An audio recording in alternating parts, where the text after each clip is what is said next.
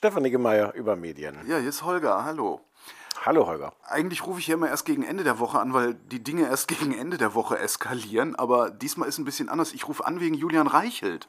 Ja, das ist äh, Anfang der Woche äh, eskaliert. Ich war gestern, also Montag, den 18. Oktober, war ich den ganzen Tag unterwegs und unter Kopfhörern und so. Und wie ich abends ins Auto steige, meldet der Deutschlandfunk so, so ziemlich lapidar, der Axel Springer Verlag hat den Chefredakteur der Bild, Zitat, von seinen Aufgaben entbunden. Mhm. Heißt das, die haben den gefeuert?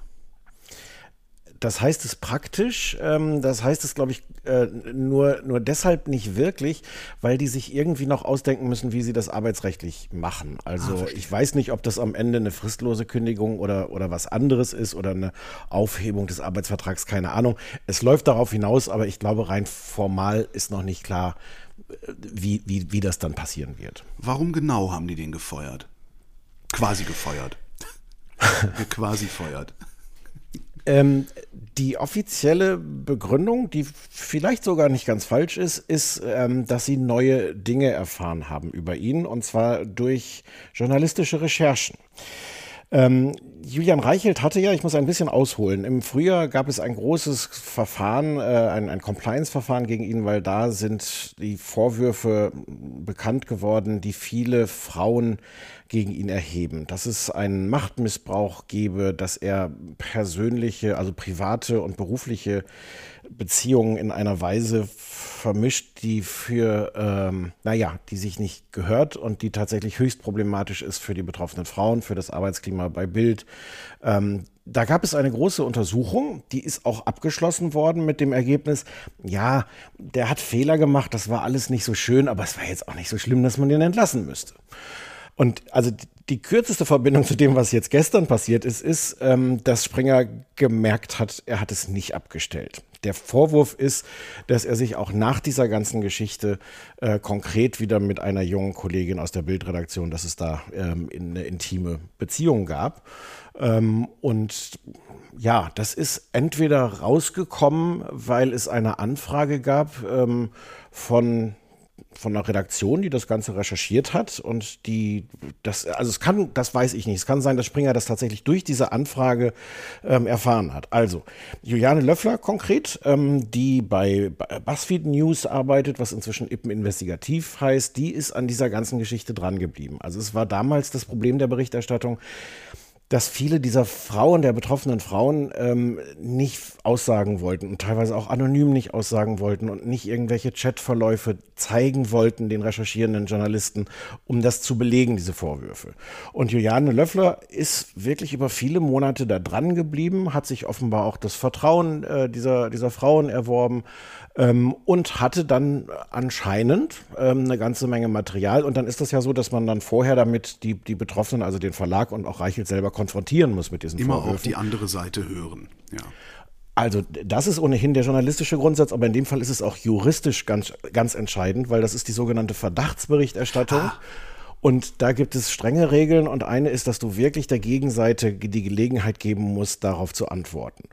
Und in diesem Zug haben die mutmaßlich dann Springer äh, eine lange Mail geschrieben mit all dem, was man so zusammengekramt hatte und es Entweder äh, war es so, dass tatsächlich die äh, Verantwortlichen bei Springer dadurch erst erfahren haben, was da noch so passiert ist seitdem. Oder es war auch so, dass man dann nicht mehr weggucken konnte. Also das kann ich natürlich jetzt nicht sagen, wie viele Leute das tatsächlich im Hause auch vorher schon wussten, ob es wirklich eine Neuigkeit war oder ob es war, dass diese Neuigkeit nun erkennbar nach außen gedrungen ist alles mutmaßlich. Das muss ich nochmal sagen. Auch das ist Teil von dieser Verdachtsberichterstattung. Ich war nicht dabei. Ich saß nicht daneben auf der Bettkante. Ähm, aber ja. Und das ist jedenfalls das, wie Springer das begründet, dass sie sagen, also er hat auch nach diesem Compliance-Verfahren sich äh, auf, äh, also diese persönlichen und beruflichen Interessen in dieser Weise vermischt und er hätte auch sogar den Vorstand angelogen, hätte die Unwahrheit darüber gesagt. Und dann hat man sich ja, sehr kurzfristig von ihm getrennt. Diese Geschichte von Juliane Löffler, die hätte es dann eigentlich ja am, ich glaube, Sonntag oder Montag zu lesen gegeben, eben bei äh, den Ippen-Medien.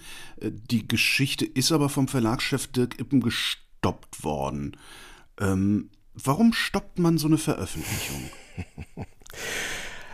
Ja, es gibt eine naheliegende Erklärung, von der ich aber gar nicht weiß, ob sie stimmt, nämlich, dass da jemand Druck gemacht hat. Ähm, dass man irgendwelche Leute von Springer, dann irgendwelche Leute bei Ippen und vielleicht auch den Chef selber anrufen und sagen, hör mal, ähm, wir haben mitgekriegt, da wird recherchiert, das wäre aber nicht so schön, wenn das erscheint. Kannst du da nicht was dagegen tun? Und man kennt sich und man schützt sich so ein bisschen. Ähm, beide Seiten bestreiten das, dass es so war. Ich weiß auch nicht, ob es so war. Ähm, ich finde auch eigentlich die tatsächlich die offizielle Erklärung, wie Ippen das selber begründet, ähm, mindestens so schlimm. Der sagt nämlich, wir können solche Geschichten nicht bringen, weil Springer ist ein Wettbewerber von uns. Und zwar ganz konkret, Ippen gibt auch die TZ in München, die Boulevardzeitung, raus. Das ist ein direkter Konkurrent zu Bild. Ähm, und äh, tatsächlich äh, ist die offizielle Erklärung von Ippen, wir müssen sehr genau achten darauf, dass nicht der Eindruck entsteht, wir wollten einem Wettbewerber wirtschaftlich schaden. Und deswegen können wir nicht die Ersten sein, die solche Vorwürfe veröffentlichen. Okay, dann kann man ja den Artikel nehmen und irgendwie an die Süddeutsche geben. nee, das ist erst. Äh, äh, nein, da sind jetzt viele Probleme damit verbunden. Okay. Ähm, ich, ich, muss einmal vorher noch bei dieser, bei ja, dieser Erklärung ja. bleiben, weil, weil also so, so ist es ja nicht. Das ist das eigene Investigativteam von Ippen. Ja. Also es kann jetzt auch nicht so sein zu sagen, ähm, ja, und wenn ihr dann irgendwelche Sachen recherchiert, die wir bei uns nicht veröffentlichen können, dann geben wir es halt im Wettbewerb. Das geht aus vielen Gründen nicht. Das ist aber natürlich auch nicht der Sinn von Journalismus, zu sagen, äh, ja, sonst veröffentlicht es irgendwo anders. Und ich finde schon, dass davor viel problematischer. Also es ist unbestritten, dass es keine Einwände gegen diesen Artikel gab die journalistischer Natur waren oder mhm. auch juristischer Natur. Denn natürlich ist so eine Geschichte heikel und natürlich könnte man auch, auch argumentieren, so, oh, ihr habt nicht genug rausgekriegt oder, ähm, oder wir haben das noch nicht hart genug, es fehlen die Belege, es ist nicht relevant genug. Es, gibt, es gäbe 100 ja. gute Gründe, so eine Geschichte nicht zu bringen. Die sind aber alle nicht genannt worden, sondern wirklich der eine schlechte Grund, nee, das könnte ja aussehen, als wollen wir dem Wettbewerber irgendwie schaden. Warum? Und das ist, das geht nicht. Warum glaubst du, dass dieser Grund genannt worden ist? Also die wohlwollende Verschwörungstheorie, die ich jetzt äh, spontan im Kopf habe, lautet, damit es trotzdem rauskommt. Weil hätte man gesagt, mhm. es ist journalistisch unsauber, ist juristisch unsauber, dann hätte es keinen großen, keine große Berichterstattung über die Nichtberichterstattung mehr gegeben, oder? Naja, das kann man halt auch nur sagen, wenn es stimmt. Ich kenne jetzt das fertige Stück nicht. Ähm, also wir kommen ja gleich dazu, es ist ja in, in teilweise dann in anderer Form erschienen. Aber ähm, das kannst du natürlich auch nur sagen, wenn es stimmt. Und wenn nicht irgendwie die Hausjuristen zum Beispiel schon geprüft haben, dass man es veröffentlichen kann, dann kannst du natürlich schlecht als Verleger sagen, öh, also juristisch finde ich das aber schwierig. Ähm, nee, also die, die glaube ich gar nicht, die, die Verschwörungstheorie. Ich glaube wirklich, dass das der Glaube von, von Dirk Ippen, der ist auch, ähm, ich glaube, 80 inzwischen, das ist ein Mann, der noch aus einer ganz anderen Medienwelt kommt und ich kann mir vorstellen, dass das für den wirklich äh, unmoralisch ist, sowas zu veröffentlichen über, über Springer, das macht man einfach nicht.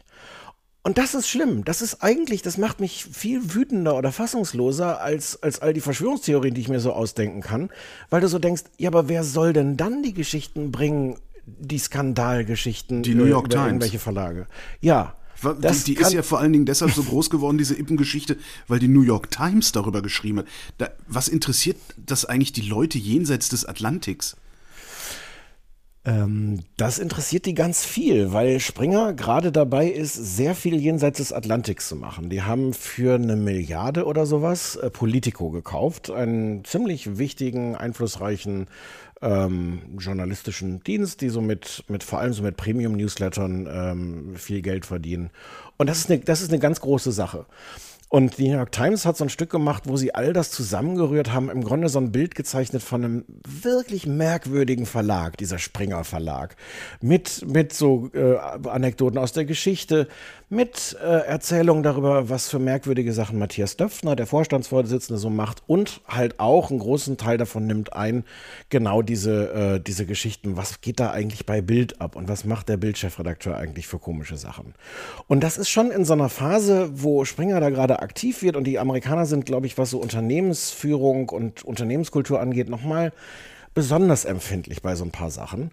Ähm, und da interessiert das schon eine Menge Leute. Und da war jetzt zugegebenermaßen, diese Geschichte war jetzt so eine, das war so, ein, so eine Nebenerwähnung zu sagen, so und ach übrigens, ähm, Springer schafft es irgendwie sogar, dass, dass diese Geschichte, die da gerade auch recherchiert wurde, nicht bei einem konkurrierenden Verlag in Deutschland mhm. erscheint. Wie gesagt, ob das Springers Verdienst in Anführungszeichen war, dass sie nicht erschienen ist oder nicht, kann, kann ich nicht belegen, naja. aber zumindest ist sie, ist sie nicht erschienen. Also ich, ich, ich, kenne mindestens, also ich selbst, ich kenne mindestens zwei Geschichten über Springer bzw. deren Mitarbeiter, die eigentlich hätten erzählt werden müssen. Die sind sehr alt, darum, die aber nicht erzählt worden sind, und zwar aus Sorge, Springer könnte zurückschießen.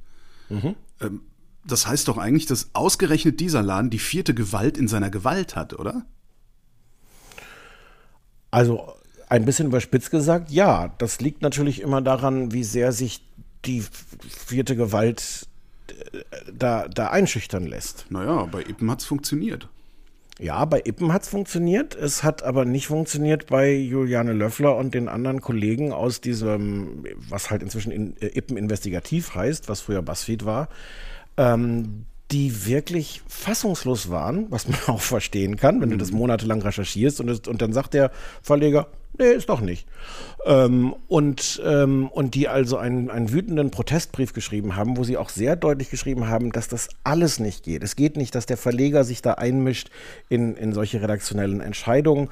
Es ist halt auch verheerend ähm, für, die, für die Quellen und für die Opfer. Also wenn du so eine, so eine Investigativabteilung bist, die genau sich diesen, dieses speziellen Journalismus ähm, vorgenommen hat, wo du damit arbeitest, dass Leute die Dinge erzählen, die heikel sind, sensibel sind, die sie vielleicht auch eigentlich nicht erzählen dürfen, ähm, dann kannst du das natürlich diesen Job nicht machen, mhm. wenn über dem Ganzen immer schwebt, naja, aber vielleicht, wenn der Verleger was dagegen hat, dann erscheint das nie. Ja, gut, aber ähm, trotzdem ähm, und die Mut, haben Mut dazu, äh, dann trotzdem damit an die Öffentlichkeit zu gehen, so wie das Team das gemacht hat, ne? Ähm, genau, der, der Brief, also das, der, den haben die irgendwie geschickt an, äh, das ist inzwischen ein ziemlich großes Imperium, diese, diese Ippengruppe. Ähm, da gehören auch die Frankfurter Rundschau gehört dazu und ähm, diverse Regionalzeitungen und der Münchner Merkur und naja, BuzzFeed, das ehemalige. Ähm, und ähm, das hatte dann irgendwie einen größeren Empfängerkreis und dann hat das irgendwie seinen Weg in die Öffentlichkeit und äh, zu Übermedien gefunden, mhm. dieses Protestschreiben. Und ähm, ja, und damit hatte man wirklich plötzlich eine Öffentlichkeit für, für diesen Vorgang. Und ich nehme mal an, dass Herr Ippen auch damit nicht gerechnet hatte, obwohl das wirklich ja, also die waren wirklich, wirklich mutig, die Kollegen da, in der Art, wie sie auch in, auf, in schärfster Form protestiert haben. Mhm. Und trotzdem ein bisschen konnte man das auch erwarten, wenn du da wirklich gestandene und teilweise preisgekrönte äh, Leute in deinem mhm. Unternehmen plötzlich hast, dass die nicht einfach sagen, ach so, das ist jetzt alles hinfällig, was wir recherchiert haben. Ist okay, dann recherchieren wir halt was an, anderes. dann machen wir halt was, genau. Genau. Ja. Also von daher, äh, ähm, wie gesagt, bei allem Mut, ähm, ganz unerwartet ist es auch nicht, mhm. dass, dass wenn man da selbstbewusste, gute Journalisten einkauft, dass die sich dann das auch nicht mehr gefallen lassen. Das hätte sich früher in den alten Papierzeiten hätte sich das wahrscheinlich deutlich geräuschloser, geräuschloser äh, verhindern lassen, so eine ja. Geschichte. Das hat jetzt vielleicht Ippen gelernt, dass das nicht mehr geht. Was ich auch nicht raffe, da muss erst so ein kleines Team kommen mit, äh, ja, ich sag mal, so MeToo-Fachjournalistin um so eine Nummer auszulösen. Das wäre das nicht eigentlich Sache der anderen Dickschiffe? Also warum sehe ich sowas nicht im öffentlich-rechtlichen Rundfunk? Warum lese ich davon nichts in der Zeit, in der FAZ, in der, in der Süddeutschen, im Spiegel? Meinetwegen auch noch in der Taz? Also, um fair zu sein, der Spiegel und die Zeit waren die beiden, die am Anfang die großen Stücke hatten, in denen diese Vorwürfe gegen Julian Reichelt auch ähm, thematisiert und an die Öffentlichkeit gebracht. Ja, und dann heißt es, nö, es ist, ist alles gar nicht so schlimm und dann wenden die sich wieder ab. Genau das ist die Frage. Also wie sehr war das dann so ein, so ein Desinteresse? Vielleicht passiert das in so einem großen Unternehmen auch zu sagen, naja gut, wir haben jetzt unsere Geschichte gehabt, äh, wir haben einmal mit den Betroffenen gesprochen und ja, jetzt, jetzt haben wir halt auch irgendwie was anderes wieder auf dem Zettel. Mhm. Ähm, es gibt auch die Erklärung, dass sich ähm, im Grunde die Nachrichtenlage oder, oder die, die Dringlichkeit geändert hat, dadurch, dass dieses Compliance-Verfahren abgeschlossen war und Springer gesagt hat, so, wir haben geguckt, es gab ein paar Fehler, aber nichts Schlimmes, dass es dadurch im Grunde die Hürde höher lag, jetzt nochmal darüber berichten zu dürfen.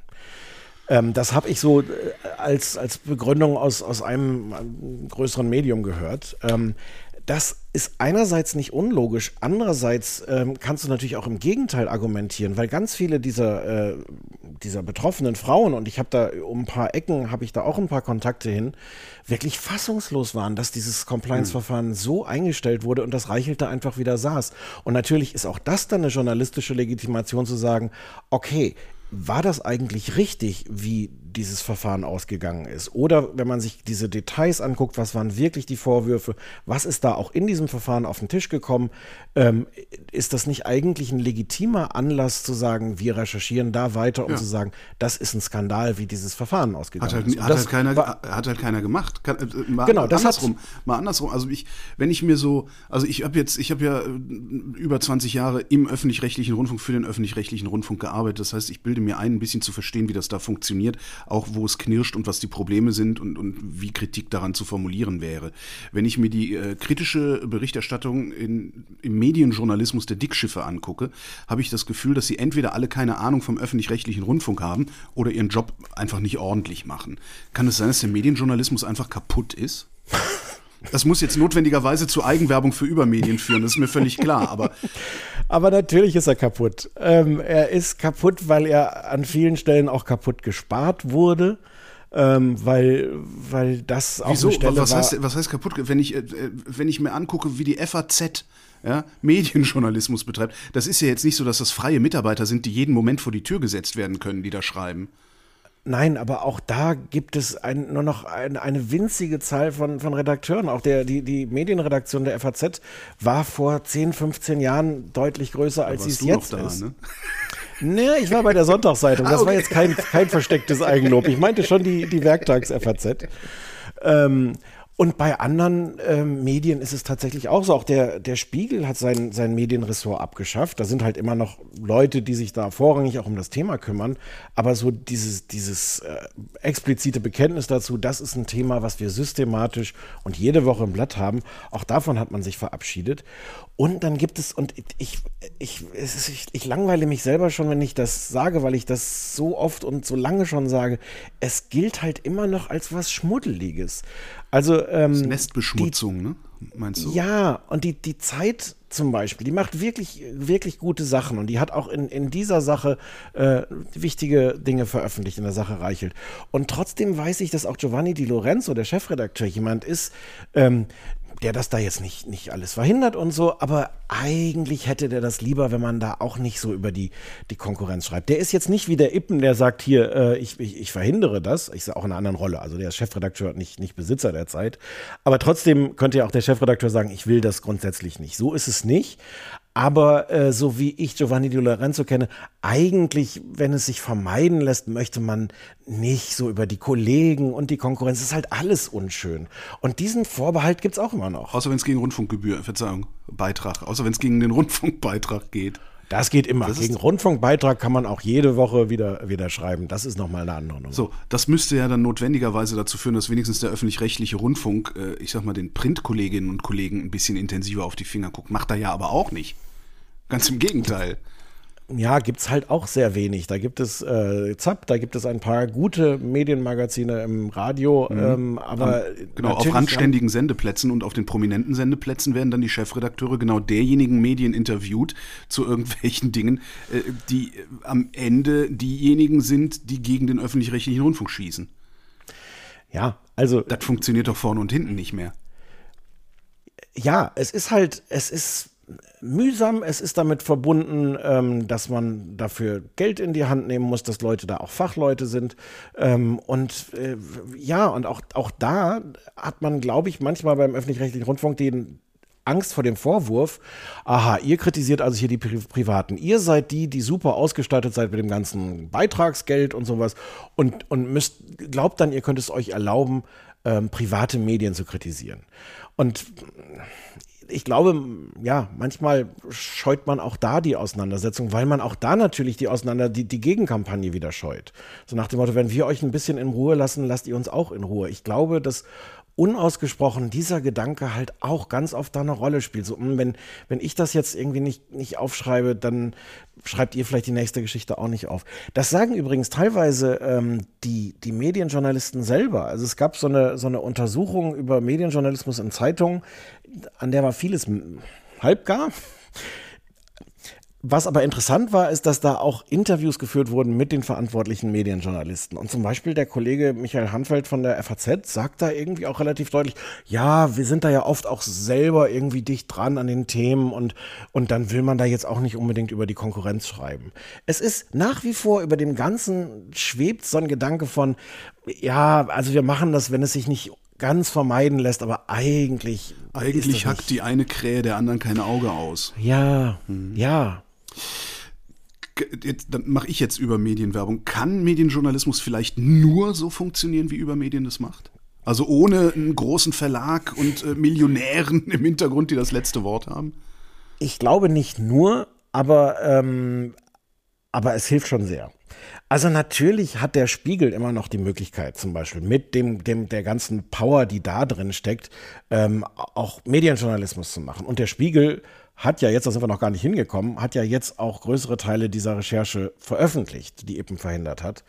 Ähm, also ich will, also das wäre wirklich anmaßend zu sagen, es kann nur so gehen, weil es da immer mal wieder Beispiele dafür gibt, wie gerade auch, auch die Dickschiffe äh, oder auch verschiedene andere Medien äh, Dinge an die Öffentlichkeit bringen. Aber, aber für uns ist es tatsächlich natürlich genau der Grund gewesen zu sagen, wir machen uns unabhängig, wir haben niemanden im Hintergrund, der uns reinreden kann, der sagt, oh, lass da mal lieber die Finger davon, weil äh, das ist mein Buddy oder mit dem müssen wir irgendwie wirtschaftlich zusammen oder da sitze ich morgen im Verband Deutsch deutscher Zeitungsverleger und dann guckt er mich komisch an. Wie, wo hat der Spiegel das Stück denn jetzt eigentlich her?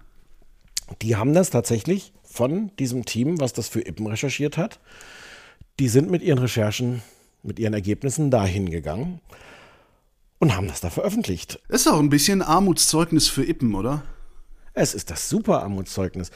Ich weiß auch nicht, was jetzt passiert. Ähm, also das ist ja nicht so ohne, weil die sind ja festangestellt bei Ippen. Und das ist ja im Grunde, hat ja Ippen diese ganzen Monate der Recherche bezahlt. Ähm, ich weiß nicht, ob man jetzt nach diesem ganzen PR-Gau für Ippen auch sagt, ja, okay, aber so sind ja dann alle glücklich und wir tun jetzt einfach, als ob nichts passiert wäre.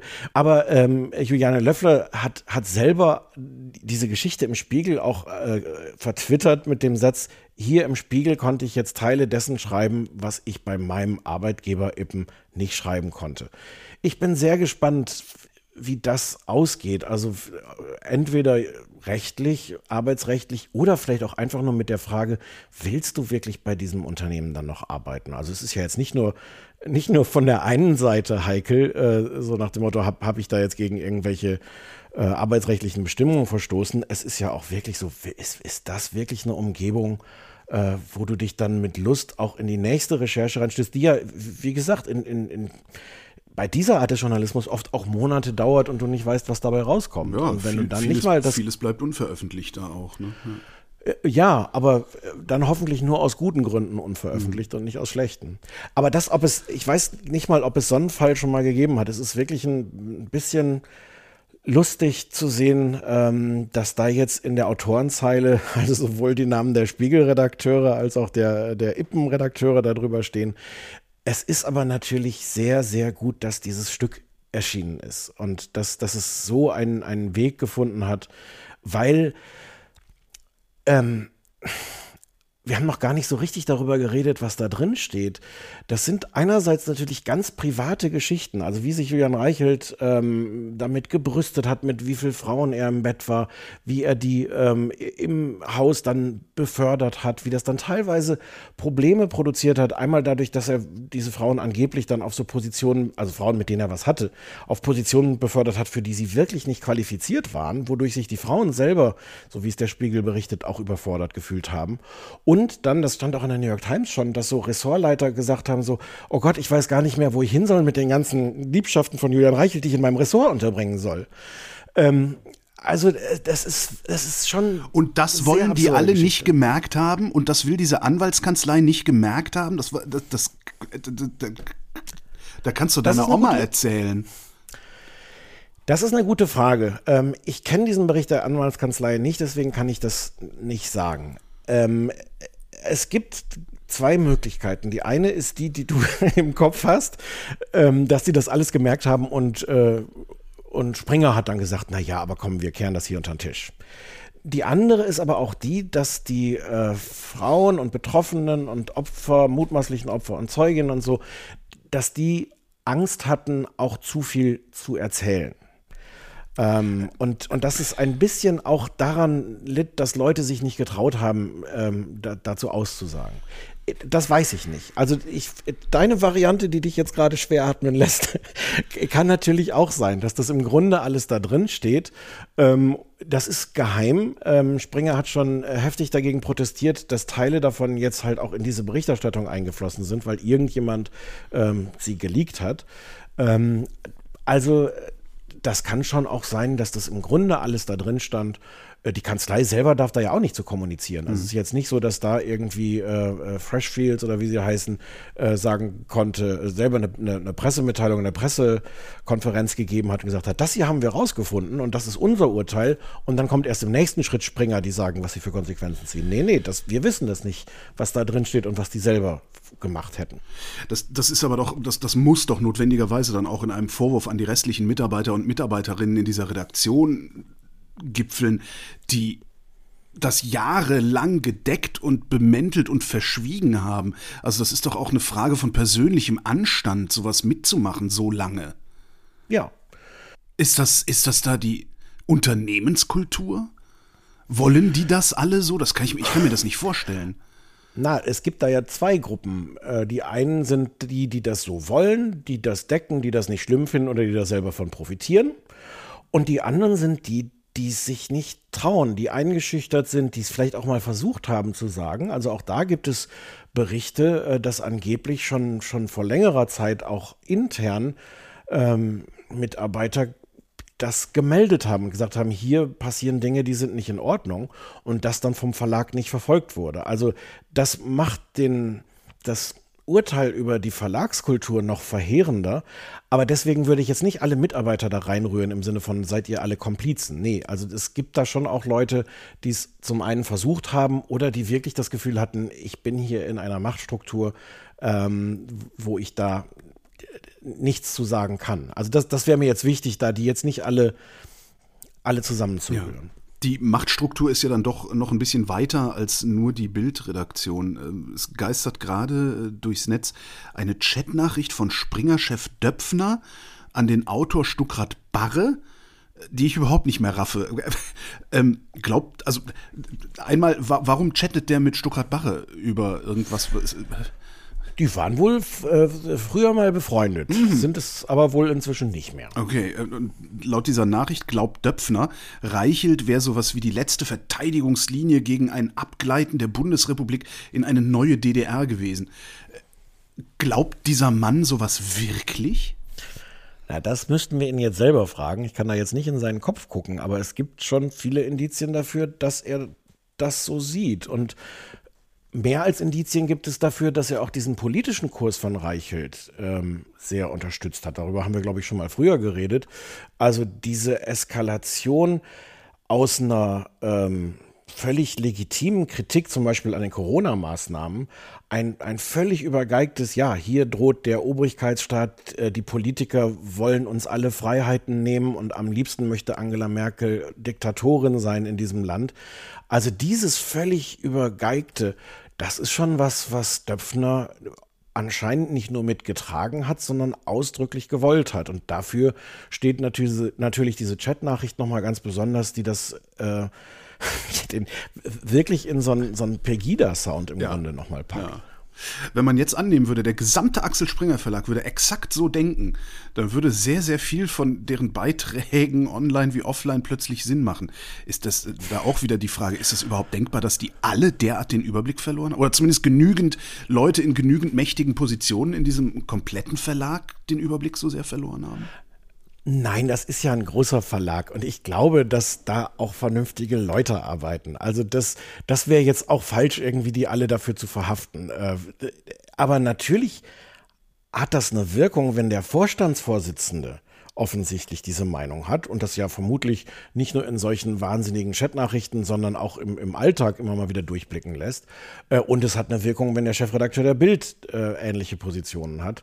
Ähm, aber ja, ich, ich glaube schon, dass da viele verschiedene Leute äh, mit verschiedenen Ansichten arbeiten. Und was ich definitiv weiß, ist, dass es, dass Julian Reichelt sich auch innerhalb von Bild viele Feinde gemacht hat. Und zwar nicht nur Leute, die dann irgendwie zu kurz gekommen sind, die nicht davon profitiert haben von seinem Machtsystem, sondern auch Leute, die gesagt haben, hier, ich bin Boulevardjournalist. Ich bin bei Bild. Ich, äh, ich finde das eigentlich okay, was Bild macht. Aber diese Art von Politik ist wirklich gefährlich, die da gemacht wird. Und das ist ein, das ist ein Spiel mit dem Feuer. Ähm, und das ist untragbar. Und ich, ich kenne solche Leute, die, wie gesagt, die, mit denen ich mich wahrscheinlich über ganz viel, was man so als Bildmethoden bezeichnet, streiten würde die, die, die einfach wirklich Boulevardleute sind, aber sagen, ähm, der muss weg, weil, weil der das Land anzündet.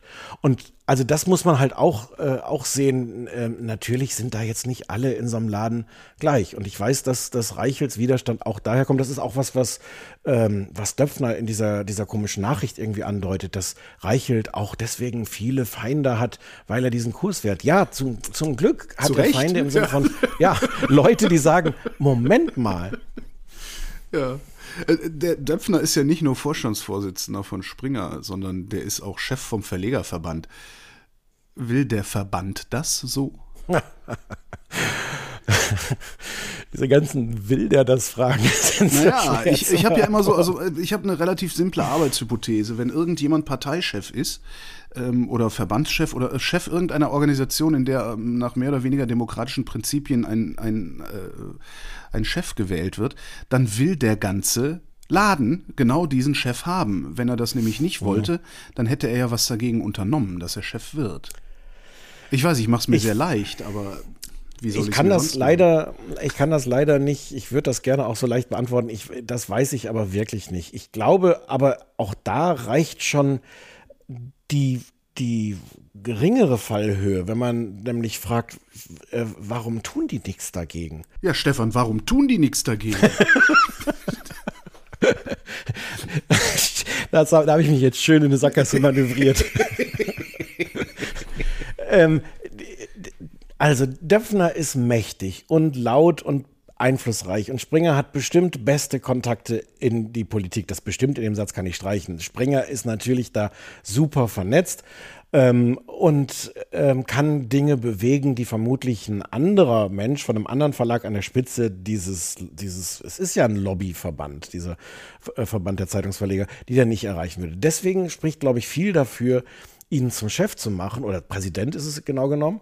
Und ähm, was halt mich dann wirklich ärgert oder erschüttert, ist, dass dann aber die anderen Verlage weggucken bei all diesen Dingen, weil das ist jetzt nicht das erste Mal, dass Döpfner mit solchen Aussagen auffällt. Also ähm, der hat äh, auch früher schon Kommentare geschrieben, wo er im Grunde gesagt hat, dass, äh, dass die Medien in diesem Land eigentlich wegschauen äh, und ähm, es, ist, es sind so Kommentare, die sich irgendwie lesen, als wären sie von der AfD geschrieben. So die Medien verschweigen uns hier irgendwie die Wahrheit, ähm, was ja eine Meinung ist, die man haben kann, wo man aber dem Präsidenten des Zeitungsverlegerverbandes fragen könnte, wirklich, das ist hier, äh, du vertrittst diese Medien, über die du selber sagst, die sind eigentlich damit befasst, nur die Realität nicht abzubilden. Und da ist wirklich die, die Frage auch, äh, Ja, es ist ja ein journalistisches Urteil, das er da fällt, aber eben nicht in einer, äh, in, in einer Position, in der er als Journalist Ja. auftritt. Ne? Also das, Und da kann man natürlich, das, das meine ich, dass die, die anderen Medien, natürlich die anderen Verlage da sagen könnten, also vielleicht hätten wir doch lieber jemanden, der, der uns vertritt und tatsächlich nicht äh, uns indirekt so als Lügenpresse darstellt. Na, aber Und- kann das denen nicht egal sein? Also das meine ich. Ähm, Das ist ja, du, du sagst es ja eben selber, der Verlegerverband, das ist halt, das ist kein Journalistenverband, sondern das ist der Laden oder das ist der, der Verband der Läden, die möglichst viel Produkt verkaufen wollen. Von Ja, daher kann ihnen doch wird ja- egal sein, ob, ob, ob sie als Lügenpresse bezeichnet werden oder nicht, Na. solange die Zahlen stimmen. Aber dieses Produkt wird ja immer aufgeladen mit der großen Bedeutung des Journalismus für die Demokratie, was ja im Prinzip auch richtig ist. Also Döpfner steht da ja halt auch, auch, auch immer als jemand, der dann nicht nur irgendeinen Lobbyistenverein anführt, sondern der für die Pressefreiheit kämpft und für die Pressevielfalt äh, und für die ganz wichtige Bedeutung, die Journalismus in diesem Land hat. Völlig zu Recht, aber dann muss man sich natürlich genau diese Frage gefallen lassen, sagen, aber kannst du das tun, wenn du eigentlich der Meinung bist, dass das hier alles nur so angepasste Realitätsverweigerer sind? Und wenn du fragst, wieso, also kommen die damit durch oder äh, kann es ihnen egal sein? Es kann ihnen halt dann egal sein, wenn es nicht regelmäßig eine öffentliche kritische Auseinandersetzung damit gibt, mit dem, was Döpfner sagt und mit dem, was, was der BDZV da einfach ihm durchgehen lässt. Das ist dieser Zeitungsverlegerverband. Und da, und jetzt wird es nochmal ein bisschen eitel, ich arbeite mich seit Jahren daran ab, an den immer wieder merkwürdigen, teilweise schlicht gelogenen, wahnsinnig hysterischen Beiträgen von Döpfner und, und äh, Vorträgen. Und ähm, man kann das alles im Archiv nachlesen. Und ich stehe damit total allein. Und das ähm, dann kann man natürlich als Verlegerverband sagen, ja, ist uns doch egal, was der Präsident sagt, wenn tatsächlich eine größere Öffentlichkeit fehlt, die regelmäßig sagt, wirklich, das ist euer Vertreter, geht's noch, seid ihr sicher? Wir haben das im letzten Jahr versucht, nach, nach einem so einem Kommentar von Döpfner und haben ähm, acht äh, Verlage angeschrieben, was sie denn davon halten, dass Döpfner da im Grunde gesagt hat, hier, ihr druckt ja alle gar nicht die Wahrheit, sondern ihr verschleiert das nur. Es kam von sieben nur so, ja, ach nö, uns doch egal, wissen wir nicht, sagen wir nichts zu, lasst uns in Ruhe.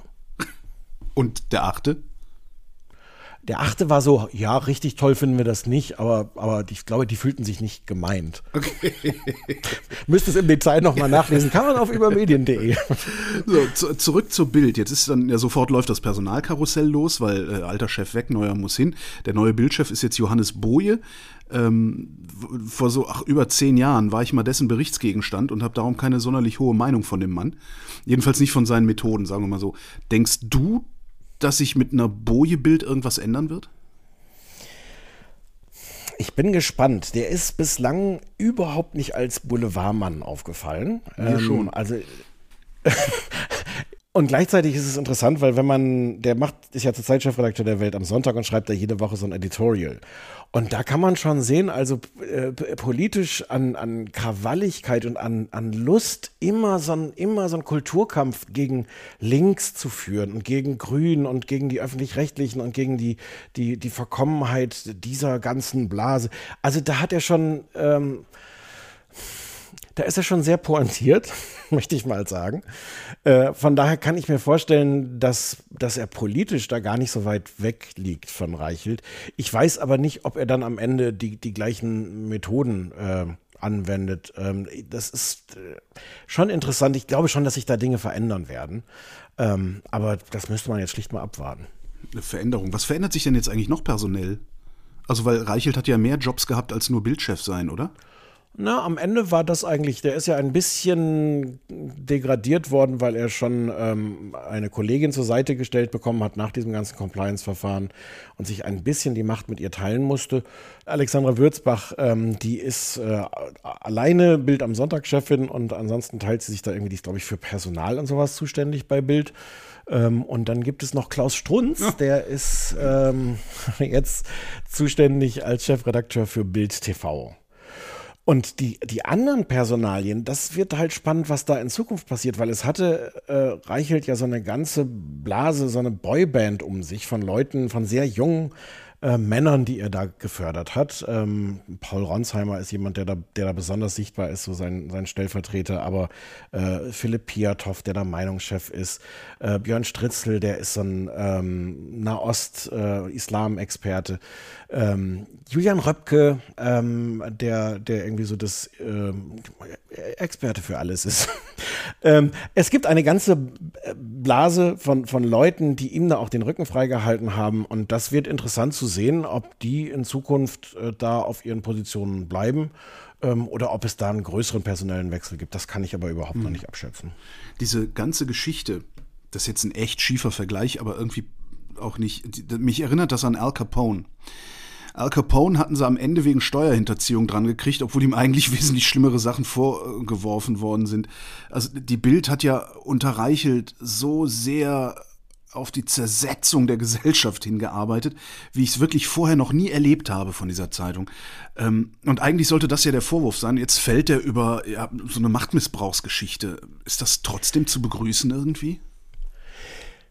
Ich glaube ja. Ähm, der, der Vergleich hinkt ein bisschen, weil, weil es ist natürlich jetzt kein Kavaliersdelikt, über das er stürzt. Also es geht da schon auch wirklich um eine, eine beunruhig, ein beunruhigendes System und ein Klima, was er da geschaffen hat. Steuerhinterziehung ist auch kein Kavaliersdelikt, lieber Stefan. Ja. Sollen wir da mal jemanden vorbeischicken?